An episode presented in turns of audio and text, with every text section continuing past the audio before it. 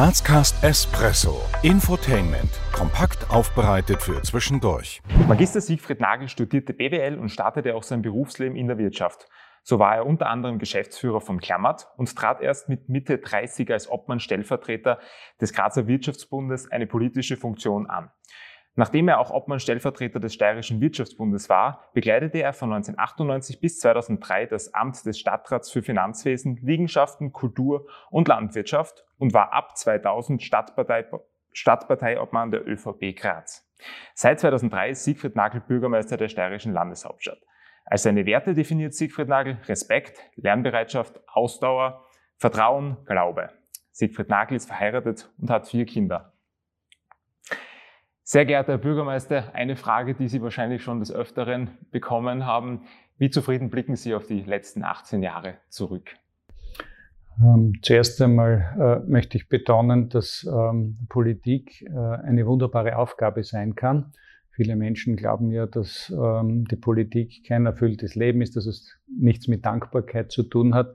Dem widerspreche ich äh, ganz intensiv. Ich glaube, dass äh, mich mein Weg in die Politik geführt hat, weil mir meine Stadt wichtig war. Ich bin ja auch gefragt worden von Waltraud Klasnik, äh, Siegfried Nagel, was möchtest du überhaupt? Möchtest du in die Bundeslandespolitik oder möchtest du in Graz helfen?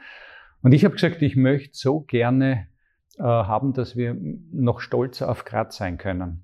Vor einem Vierteljahrhundert hat es in Graz noch ganz anders ausgesehen und ich habe mit großer Dankbarkeit auch diese Aufgabe von den Grazern jetzt schon viermal in die Hände gelegt bekommen, Bürgermeister zu sein. Stellen Sie sich vor, Sie gehen jetzt raus aus dem Rathaus und es spricht jemand Fremdes an, der auch Sie nicht kennt und fragt Sie, wer Sie sind und was Sie tun. Was würden Sie dieser Person in aller Kürze antworten? Ja, ich würde äh, vielleicht zuerst einmal sagen, wer ich als Mensch bin. Und wenn er es unbedingt wissen will, äh, dann würde ich ihm auch sagen, dass ich da Verantwortung tragen darf, dass ich auch Bürgermeister bin. Auto, Öffis oder Fahrrad? Auto. Frühaufsteher oder Abendmensch? Extremer Abendmensch. Schlossbergbahn oder Schlossbergtreppe? Schlossberglift. Punsch trinken am Hauptplatz der Christkindlmarkt oder Sonnenliegen in der Augartenbucht? Sonnenliegen in der Augartenbucht. Kasematten oder Dom im Berg? Hm, schwere Frage. Schlossbergplateau. Nutella-Brot mit oder ohne Butter? Ähm, Nutella pur und Brot mit Butter. Ganz zu Beginn habe ich jetzt schon ein paar Key Facts Ihres Werdegangs kurz dargelegt. Äh, würden Sie aber uns vielleicht noch einmal Ihren Werdegang aus persönlicher Sicht und Ihre eigenen Erfahrungen aus eigener Sicht wiedergeben? Ähm, ich bin aufgewachsen in Graz in einer ganz, ganz tollen Familie. Ich habe drei Geschwister.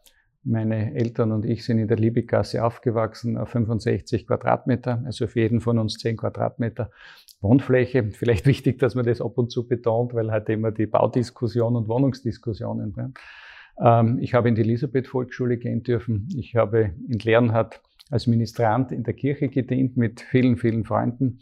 Ich habe jeden Tag ganz viel Fußball gespielt. Bin dann zu den Pfadfindern gekommen, bin ins Lichtenfels-Gymnasium gegangen, vier Jahre ähm, dann in die Handelsakademie gewechselt, weil mein Vater gesagt hat, du wirst ja einmal die Firma übernehmen und ähm, habe dann in der Handelsakademie von der vierten in die fünfte geheiratet. Meine erste Tochter bekommen, maturiert schon mit einer zweiten Tochter, Militär absolviert, Betriebswirtschaft studiert, im Unternehmen schon mitgeholfen. Ähm, also wenn ich so sagen darf, äh, alles in meinem Leben passiert mir sehr früh.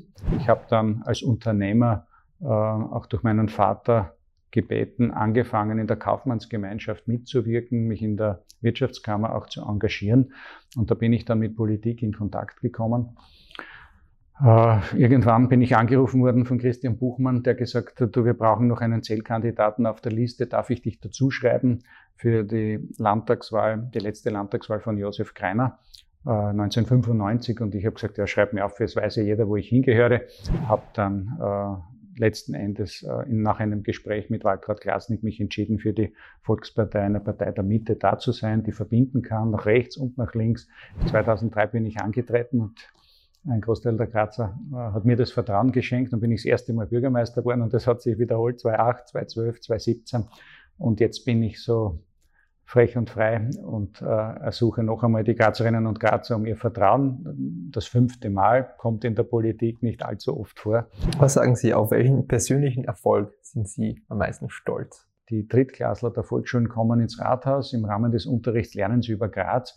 Und da hat sich eingebürgert, dass sie immer das Rathaus besichtigt haben. Da als ich Bürgermeister geworden bin, habe ich gesagt, äh, nicht die Kinder nur durchs Haus führen. Ich nehme mir eine halbe, dreiviertel Stunde Zeit. Und da kam dann einmal ein junges Mädchen, die saß da in der ersten Reihe in der Mitte und hat gesagt, Herr Bürgermeister, jetzt hast du uns erzählt, was du alles machst. Aber was ist deine wichtigste Aufgabe? Also so quasi die Frage, auf was ist man besonders stolz? Und ich erzähle den Kindern immer dann, dass es sicherlich auch die oberste Aufgabe eines Bürgermeisters ist, dafür zu sorgen, dass die Menschen, die in der Stadt sind, friedlich miteinander auskommen. Das hat sich in Graz besonders manifestiert, auch schon unter meinem Vorgänger.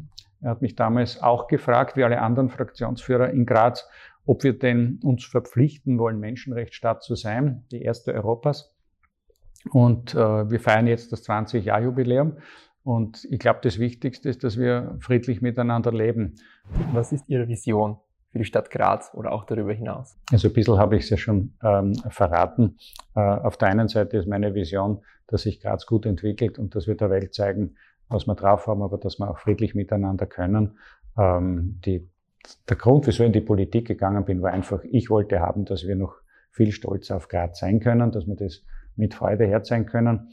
Und das Schöne ist ja, wenn wir dann Besuch kriegen, wir Grazer ja und bleiben kritisch und das passt nicht und das passt nicht. Aber wenn dann äh, die Kongressgäste da sind und ich sie ähm, im Schlossberg-Restaurant empfangen darf und sie die Gastronomie und unsere guten Produkte genießen lassen und wenn sie runterschauen auf eine geordnete, äh, kreative und schöne Stadt, da sagen wir schon viele, ähm, hat eine enorme Lebensqualität, könnte mir vorstellen, hierher zu ziehen ähm, und das höre ich dann schon ganz gerne, dass ein bisschen Neid mit dabei ist und dass wir es gut machen.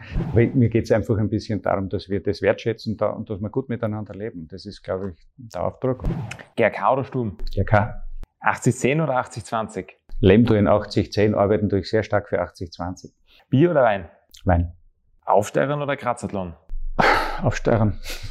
ich schaff's nicht mehr, den Krazathlon. Aber ist Aufsteigern auch anstrengend. Blabutsch oder Schöckel? Ähm, ich bin mehr am Schöckel, arbeite aber sehr an der Entwicklung des Blabutsch. Der oder das Teller? Der Teller. Wie tragen Sie jetzt in Ihrer Rolle als Bürgermeister ähm, von Graz dazu bei, die unterschiedlichsten Facetten unserer Stadt mitzuformen? Ähm, habe ein sehr schönes Beispiel im Moment. Ich habe vor drei Jahren gesagt, es ist an der Zeit, dass Graz jedes Jahr ähm, ein besonderes Thema bespielt. Wir haben vergangenes Jahr das Kulturjahr wieder gehabt. Ähm, wir haben heuer das Sportjahr. Und ich nehme jetzt das Kulturjahr als Antwort her. Ich habe die Künstlerinnen und Künstler gebeten, mir zu sagen, wie die Grazerinnen und Grazer im Jahr 2030 leben wollen. Wir sind sehr stolz, auch äh, Günter Riegler als Kulturstadtrat, dass sogar die Biennale in Venedig unser Thema aufgenommen hat weil ähm, da war jetzt das Thema, wie, wollen wir, wie, wie, wie wir leben wollen. Ähm, das heißt, ich habe die Kreativen, die Kunstschaffenden, die Wissenschaftler gefragt, red's mit den Grazern, äh, macht's Programme und sagt's mir dann, wie die Zukunft ausschauen soll. Und äh, da kann ich nur sagen, ich freue mich jetzt auf die Ergebnisse des Kulturjahres, weil ich werde so manches, was da drinnen steht, auch wieder, äh, wenn die Grazerinnen und Grazer mir das Vertrauen aussprechen sollten, in ein Regierungsprogramm packen. Was würden Sie Ihren 18-jährigen Ich heute raten? Ähm, mach's wieder so.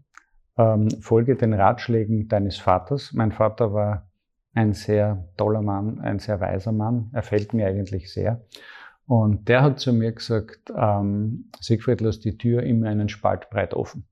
Du wirst dich wundern, was in deinem Leben dir alles geschenkt wird. Das heißt, mein Vater hat immer gesagt, mach nie die Türen zu sei bereit für das, was kommt, äh, sei offen dafür. Und das äh, würde ich jedem jungen Menschen raten. Und ich habe das gemacht. Dadurch ist mein, mein Leben ganz anders geworden, als ich es ursprünglich geplant habe. In den kommenden Jahren wird es für die Stadt Graz wichtig sein, dass? Ähm, dass wir die echten Herausforderungen auch in unserer Stadt meistern. Das ist sicherlich äh, das Thema Verkehr, das ist das Thema Klimawandel, Überhitzung der Stadt, ähm, das sind die Themen Integration, das sind die Themen äh, Arbeitsplatz, der auch Zukunft hat.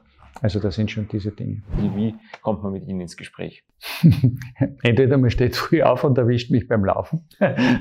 Ähm, die zweite Geschichte ist ein bisschen schwieriger, weil ich ja jeden Tag zwischen 700 und 900 E-Mails bekomme und ich nicht einmal in der Lage bin, persönlich alles zu beantworten. Deswegen bin ich auch froh, dass ich sehr viele Menschen habe, die mir dabei helfen. Es ist gar nicht schaffbar mehr.